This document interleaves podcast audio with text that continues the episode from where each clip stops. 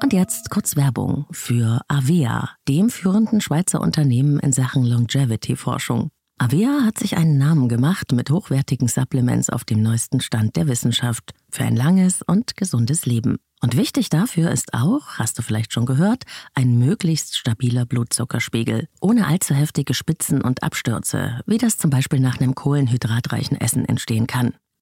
Und zum Glück gibt es eine natürliche Möglichkeit, solche Glucose-Crashs zu vermeiden, die ja nicht gut für unseren Körper sind. Von Avea gibt's den Stabilizer mit einer revolutionären blutzuckerstabilisierenden Formel. Im Stabilizer sind drei natürliche Inhaltsstoffe und die blockieren ca. 40 Prozent der Kohlenhydrate beim Essen. Das bringt deinen Blutzuckerspiegel in Balance, wenn du mal was richtig Kohlenhydratreiches isst, wie zum Beispiel einen Geburtstagskuchen. Eine Kapsel vor dem Essen, wenn es zu üppig wird, und die Zuckercrashs bleiben aus, und zwar auf die natürliche Weise dank weißem Maulbeerblatt und Berberin, die im Stabilizer drinstecken. Und das Gute dabei, bleibt unser Blutzuckerspiegel stabil, fühlen wir uns nicht nur besser, es erhöht sich auch das Sättigungsgefühl und die Heißhungerflashs bleiben aus. Hast du auch Lust, den Stabilizer von Avea oder die anderen Longevity-Produkte selbst mal zu testen?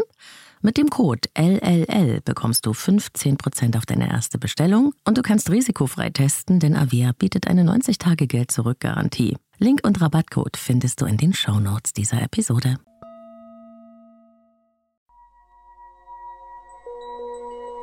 Leben, Lieben, Lassen. Der Podcast zum Thema Persönlichkeit, Beziehung und Selbstliebe. Von und mit Claudia Bechert-Möckel. Und damit herzlich willkommen zum Leben, Leben, Lassen Adventskalender. Bis zum 24. Dezember gibt's hier täglich neue Inspirationen und Impulse rund um Beziehung, Liebe und Partnerschaft. Für dich, dein Leben und deine Beziehungen. Und hier öffnet sich Türchen Nummer 15 für dich.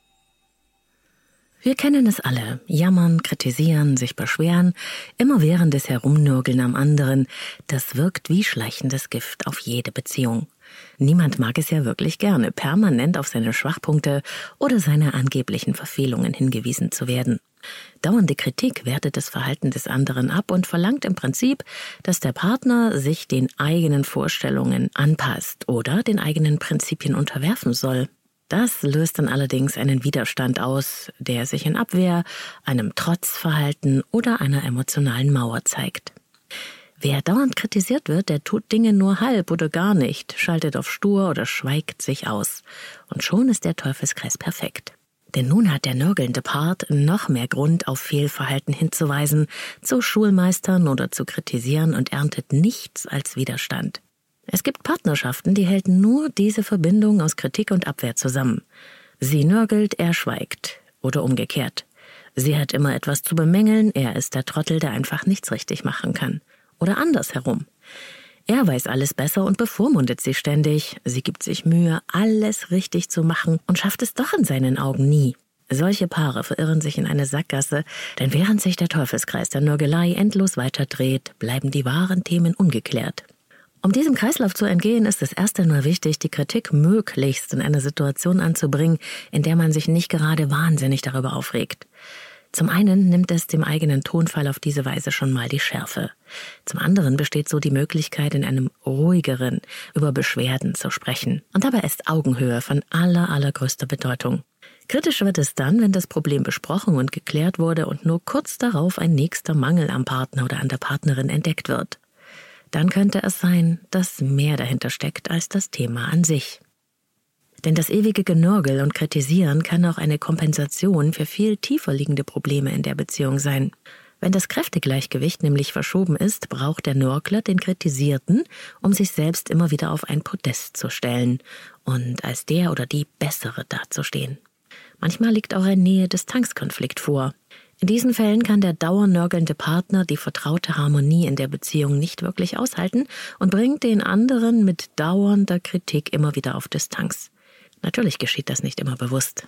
Allerdings können dauernde Klagen über liegen gelassene Socken, die offene Zahnpastatube oder die nicht geschlossene Schranktür auch so etwas wie ein Hilferuf sein, um auf andere Themen oder sich selbst aufmerksam zu machen.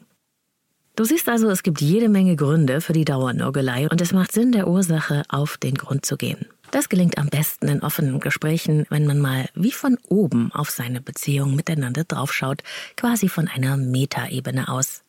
Und das wünsche ich dir von Herzen, deine Claudia. Und wenn dir der Leben leben lassen Beziehungs-Adventskalender gefällt, dann teile ihn auch mit Menschen, die du liebst und denen du mit ein paar stärkenden Impulsen und Inspirationen ebenfalls eine Freude machen kannst. Besuche mich auch gerne auf Insta unter Leben leben lassen Podcast. Auch dort schauen wir täglich hinter die Türchen des Adventskalenders. Morgen öffnet sich das neue Türchen vom Leben leben lassen Adventskalender für dich. Ich hoffe, du bist dabei. Noch mehr Inspirationen zu Persönlichkeit und Beziehung auf leben-leben-lassen.de.